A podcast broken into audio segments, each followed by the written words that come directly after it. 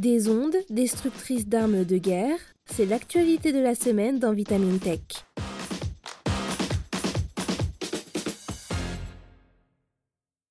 L'art de la guerre évolue et avec lui son arsenal. Aujourd'hui, les drones font partie intégrante des affrontements armés causant de grandes pertes humaines et matérielles à travers le monde. C'est la raison pour laquelle plusieurs États cherchent à trouver le gadget qui arrivera à dégrader, voire à détruire ces petits engins. Et dans ce domaine, les États-Unis semblent être sur la bonne voie et même en avance en investissant dans un système de défense utilisant des ondes pour détruire les armes de ses adversaires.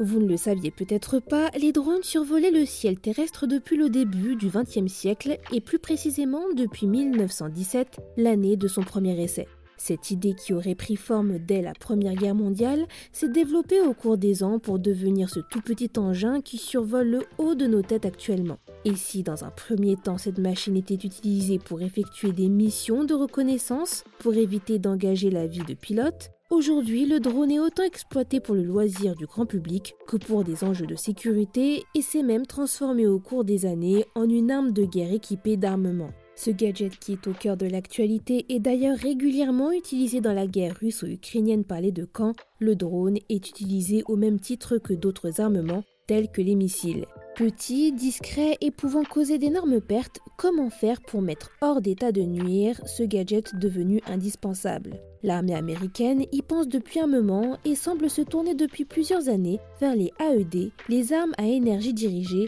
un système capable de propager un faisceau d'ondes électromagnétiques vers une cible pour perturber son fonctionnement ou pour la neutraliser. On pourrait concrètement parler des armes à laser et à micro-ondes qui seraient les AED les plus étudiées. Si l'armée américaine avait d'ailleurs signé un contrat de 66 millions de dollars avec l'entreprise Epirus en 2023 afin de développer un prototype baptisé Leonidas, les États-Unis ont une nouvelle fois misé sur ce type de système de défense. En effet, les Nord-Américains compteraient développer et tester une nouvelle gamme, un système d'antennes micro-ondes hyperfréquences propageant des ondes à la vitesse de la lumière dans le cadre d'un contrat de 31,3 millions de dollars sur trois ans conclu avec le Naval Surface Welfare Center d'Algerian Division, l'entreprise Raytheon doit livrer des systèmes prototypes à l'US Navy et à l'US Air Force dans le cadre d'un programme de défense à énergie dirigée. L'objectif serait, d'après leur déclaration, de permettre à leurs combattants de se défendre contre des menaces de façon plus rapide et plus manœuvrable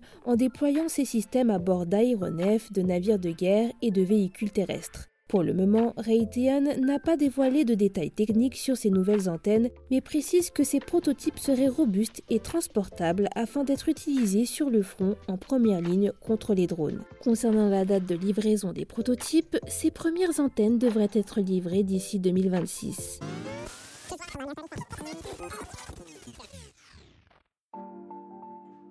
La guerre évolue laissant imaginer aux armées d'autres systèmes de défense plus élaborés. L'idéal serait que ce nouvel arsenal soit peu onéreux au tir tout en étant efficace pour détruire des cibles souvent low cost. Si l'artillerie coûte généralement cher, cette fois-ci l'armée américaine semble avoir fait une bonne affaire en misant sur les AED. Chaque année, le Pentagone dépenserait en moyenne un milliard de dollars pour développer ce type d'armement dont le coût d'un tir au laser est estimé à au moins 1 euro, ce qui est peu. Et si l'absence d'effet mécanique concernant les attaques micro-ondes est également un grand avantage rendant l'arme furtive, il existerait cependant de nombreux inconvénients à ces deux dispositifs, comme la nécessité de disposer d'une importante source d'énergie électrique pour fonctionner. De surcroît, les AEA soulèvent également des interrogations en termes de santé. Ces ondes ont été accusées il y a quelques années d'avoir été à l'origine du syndrome de la Havana, une maladie qui aurait causé nausées, étourdissements, désorientation, vertiges ou encore fortes migraines à plusieurs diplomates sur le sol russe et chinois entre autres. Si aucune recherche n'atteste de la culpabilité de l'AEA dans ces affaires, bon nombre de personnes restent néanmoins perplexes quant au rôle qu'auraient joué ces ondes dans l'apparition de ces symptômes.